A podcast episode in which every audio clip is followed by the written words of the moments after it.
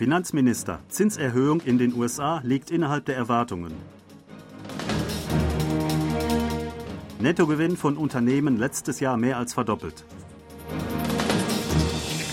Südkoreanischer Botschafter fordert Aufnahme der Cybersicherheit in Agenda des UN-Sicherheitsrats.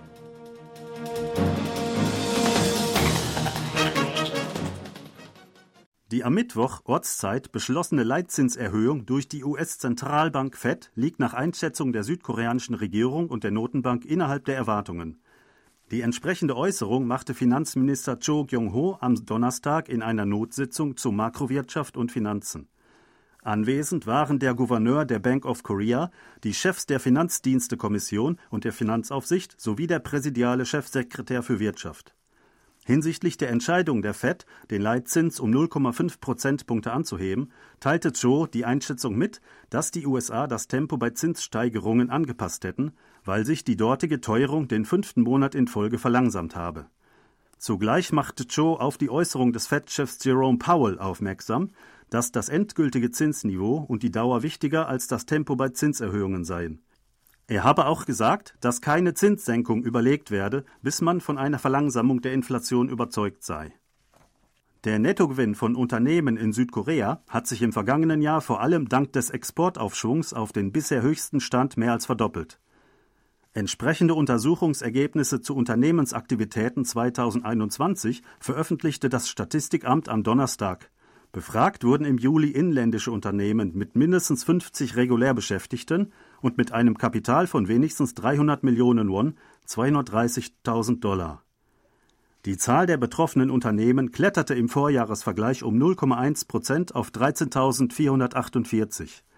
Ihre Mitarbeiterzahl stieg um 4,3 Prozent auf 4,91 Millionen.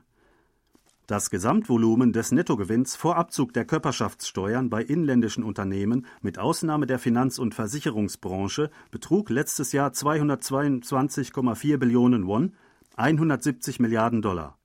Das entspricht einem Zuwachs von 127,6 Prozent gegenüber dem Vorjahr. Damit wurden der stärkste Anstieg und das größte Volumen seit der Einführung der entsprechenden Statistik im Jahr 2006 verzeichnet.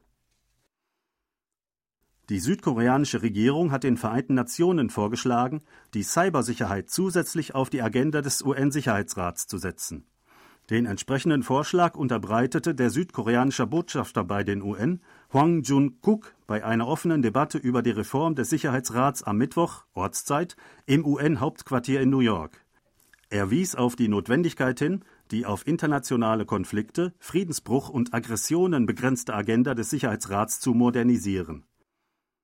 Die Charta der Vereinten Nationen wurde im Jahr 1945 verabschiedet, daher umfasst der Begriff internationaler Konflikte keine Cyberprobleme wie Hacking.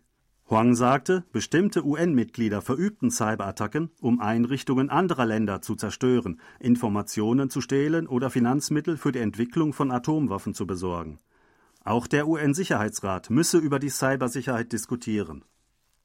Drei private Organisationen in Südkorea haben im Rahmen eines Kooperationsprojekts für Ernährung und Gesundheit in Nordkorea seit September 2021 Ernährungsgüter im Wert von 1,2 Milliarden Won 920.000 Dollar nach Nordkorea geschickt.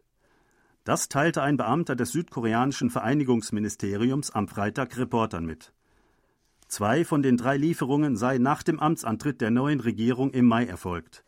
Eine dieser beiden Lieferungen sei nach dem Amtsantritt der neuen Regierung genehmigt und verwirklicht worden. Die andere Lieferung sei noch vor diesem Zeitpunkt genehmigt worden, hieß es. Wie verlautete, handle es sich bei allen drei Lieferungen um Sojabohnenöl. Die Nationale Bildungskommission hat einen vom Bildungsministerium eingebrachten Plan zur Überarbeitung des Lehrplans verabschiedet. Der Beschluss erfolgte am Mittwochabend nach einer vierstündigen Beratung. Der vom Bildungsministerium beratene Plan wurde in einem großen Rahmen aufrechterhalten. Dieser sieht vor allem die Aufnahme des Ausdrucks liberale Demokratie in den Lehrplan für das Fach Geschichte Koreas an den Oberschulen vor. Der Ausdruck Geschlechtergleichheit wird dagegen gelöscht und durch Geschlechtervorurteile und ethische Probleme der Geschlechterdiskriminierung ersetzt. Statt sexuelle Minderheiten werden Minderheiten, die aufgrund von Geschlecht und weiteres diskriminiert werden, Eingang finden. Im Fach Gesundheit wird der Ausdruck Sexuality, Sexualität, gelöscht. Hinsichtlich der sexuellen Selbstbestimmung wird die eindeutige Bedeutung präsentiert. Die Revisionen werden ab 2024 reihenweise für Lehrbücher für Grund-, Mittel- und Oberschulen zur Anwendung kommen. Kim Man-bae, einer der Hauptverdächtigen im Landentwicklungsskandal von Daejeon-dong, versuchte Berichten zufolge, sich das Leben zu nehmen, seine Verletzungen waren jedoch nicht lebensbedrohlich. Die Feuerwehr erhielt am Mittwoch gegen 21.50 Uhr einen 119-Notruf von Kims Anwalt, dass Kim versucht habe, sich in einem Auto in Suwon umzubringen. Nach Angaben der Polizei stach sich Kim am Mittwoch gegen 2 Uhr morgens in Hals und Brust und blieb einige Zeit im Auto, bevor er seinen Anwalt anrief, um ihn über seinen Selbstmordversuch zu informieren. Der Anwalt setzte den Notruf ab, nachdem er am Mittwochabend am Auto angekommen war. Kim wurde daraufhin zur Behandlung in ein nahegelegenes Krankenhaus gebracht. Kim ist der Eigentümer der umstrittenen Vermögensverwaltungsgesellschaft Hwachon Daewoo und steht in dem hochkarätigen Korruptionsfall vor Gericht, in den auch enge Mitarbeiter von Lee Jae-myung, dem Vorsitzenden der wichtigsten Oppositionspartei, der Minsu-Partei, verwickelt sind. Die südkoreanische Regierung will nach Maßnahmen zur Belohnung der erst kürzlich festgestellten Koreakriegsveteranen aus Marokko suchen. Das Ministerium für Patrioten- und Veteranenangelegenheiten gab bekannt, dass eine Regierungsdelegation von 15. bis 23. Dezember nach Libanon, Frankreich und Marokko reise, zu der dessen Vizeminister Yoon Jong-jin zähle. Sie werde ins Ausland entsandte koreanische Truppeneinheiten besuchen und nach einer Kooperation mit Teilnehmerländern des Koreakriegs für Projekte zur Belohnung von Veteranen suchen die Abordnung wird vom 20. bis 22. Dezember Marokko besuchen, um sich mit dortigen Regierungsbeamten über die Entdeckung von Kriegsveteranen und die Unterstützung von deren Belohnung zu beraten.